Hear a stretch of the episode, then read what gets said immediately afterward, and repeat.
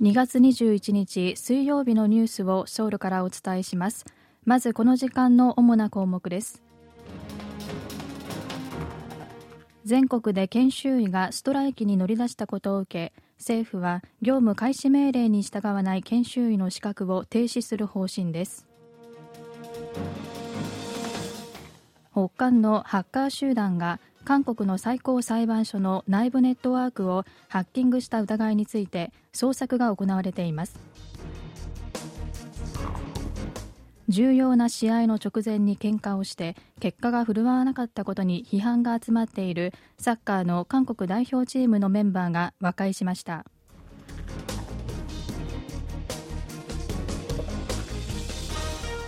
今日はこうしたニュースを中心にお伝えします。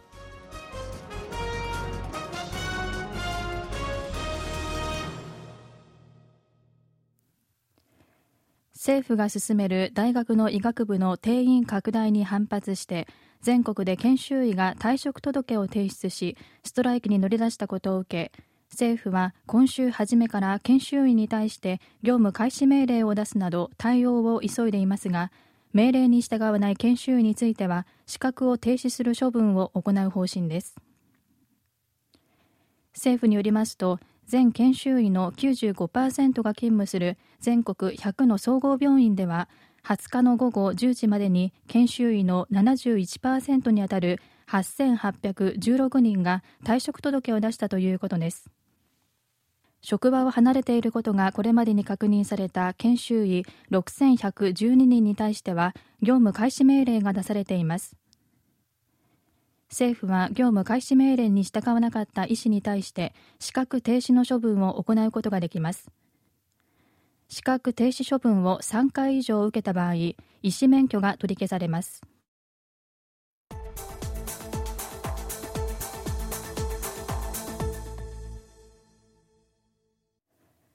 ロシア政府がプーチン大統領が北韓の金正恩国務委員長にロシア製の最高級自動車アウルスをプレゼントしたと明らかにしたことを受け韓国政府は国連安全保障理事会の北韓に対する制裁決議に違反すると非難しました。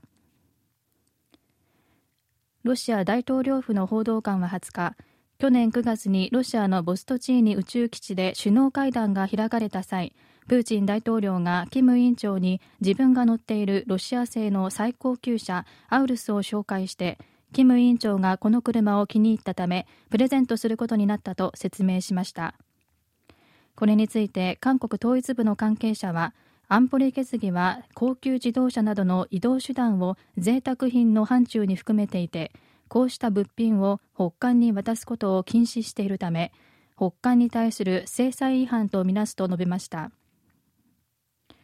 北韓はウクライナへの侵攻を続けるロシアに対して去年の首脳会談の後武器を提供していますが韓国政府はその見返りとして北韓が何を受け取ったかが不明だという点に注目しているものとみられます。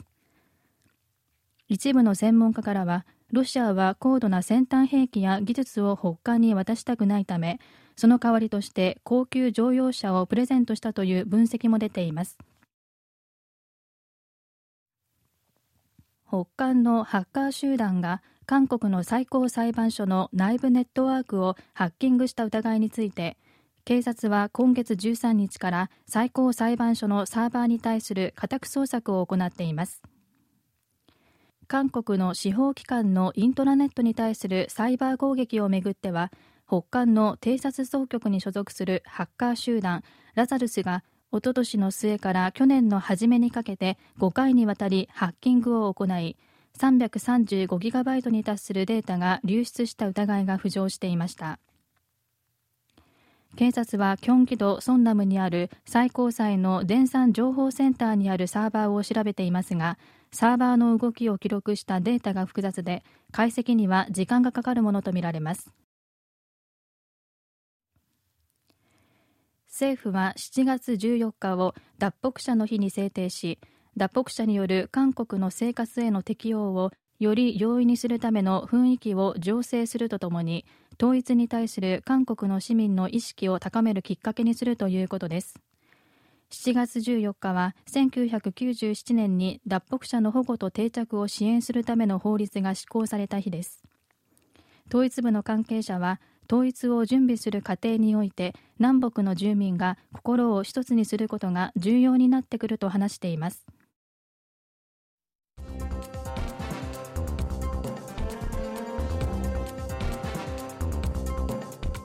こちらは韓国ソウルからお送りしているラジオ国際放送 KBS ワールドラジオです。ただいまニュースをお送りしています。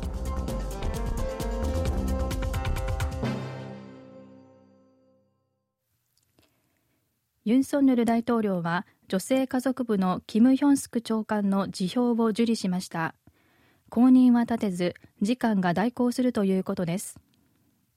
おととしの大統領選挙で女性家族部の廃止を公約に掲げていたユン大統領は今年4月の総選挙で与党国民の力が過半数の議席を確保した場合政府組織法を改正して女性家族部を廃止する方針です。女性家族部のキム長官は去年8月にチョンラブクドで開催されたボーイスカウト・ガールスカウトの最大のキャンプ大会世界スカウトジャンボリーでの不手際に対して批判が相次いだことを受け去年9月に辞意を表明しました。その後ユン大統領が国民の力の非常対策委員を務めたキム・ヘン氏を後任に指名しましたがキム・ヘン氏に対して複数の疑惑が浮上してキム・ヘン氏が辞退したためキム・ヒョンスク長官が留任していました。日本に駐在する韓国のユン・ドクミン大使をはじめとする韓国の大使館や領事館の関係者が能登半島地震の被災者が生活している避難所を訪れ昼食の提供などボランティア活動を行いました。ユン大使は20日新潟総領事館のオー・ヨンファン総領事や在日本大韓民国民団の養護に団長らとともに石川県七尾市の避難所を訪れ鶏肉の入ったスープ料理のサムゲタンなどを130人余りの被災者に振る舞ったほか生活必需品などを提供しました。サッカーのアジアカップの期間中に起きた韓国代表チームの内紛騒動をめぐりイーガンイン選手がパリからロンドンに出向いてキャプテンのソン・フンミン選手に直接謝罪し2人が和解したことが明らかになりました。イーガンイン選手とソン・フンミン選手は SNS を通じてコメントを発表しました。イーガンイン選手は絶対にしてはいけない行動をしてしまったとした上で深く反省しているとコメントしました。ソン・フンミン選手はガンインが人としてまた選手としてより成長できるようにサポートするとした上で寛大な心で許してあげてほしいとファンに呼びかけました。関係者によりますとアジアカップ準決勝の前日に食事を早く済ませ卓球をしようとしたイーガンイン選手ら若手グループにソン・フンミン選手が注意したことが口論に発展し他の選手たちが2人を引き離す過程でソン・フンミン選手が指を脱臼したということです。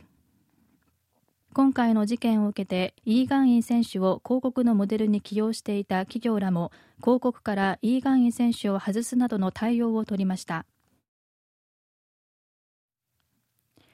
アメリカの飲料大手コカ・コーラが世界中で人気を得ている K-POP をモチーフにした限定版のコカ・コーラゼロ韓流を来月発売すると発表しました。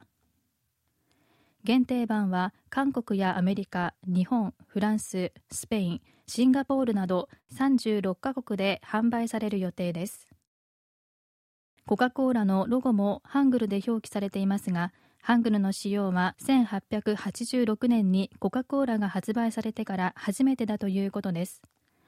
コカ・コーラはまた限定品の販売にあたってパッケージだけでなく商品の味も新しくしたということです。